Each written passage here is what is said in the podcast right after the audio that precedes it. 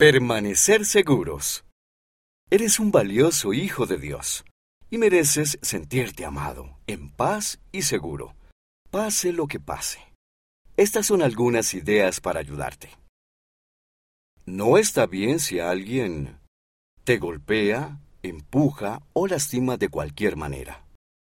Te dice cosas descorteses.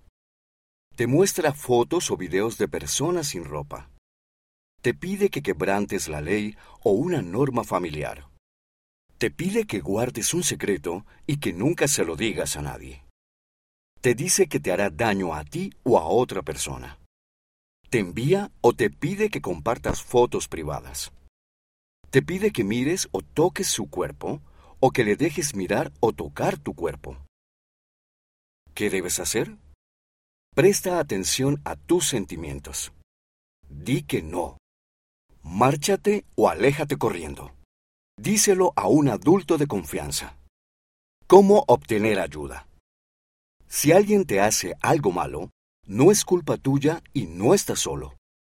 El Padre Celestial te ama y hay personas que pueden ayudarte cuando tienes un problema.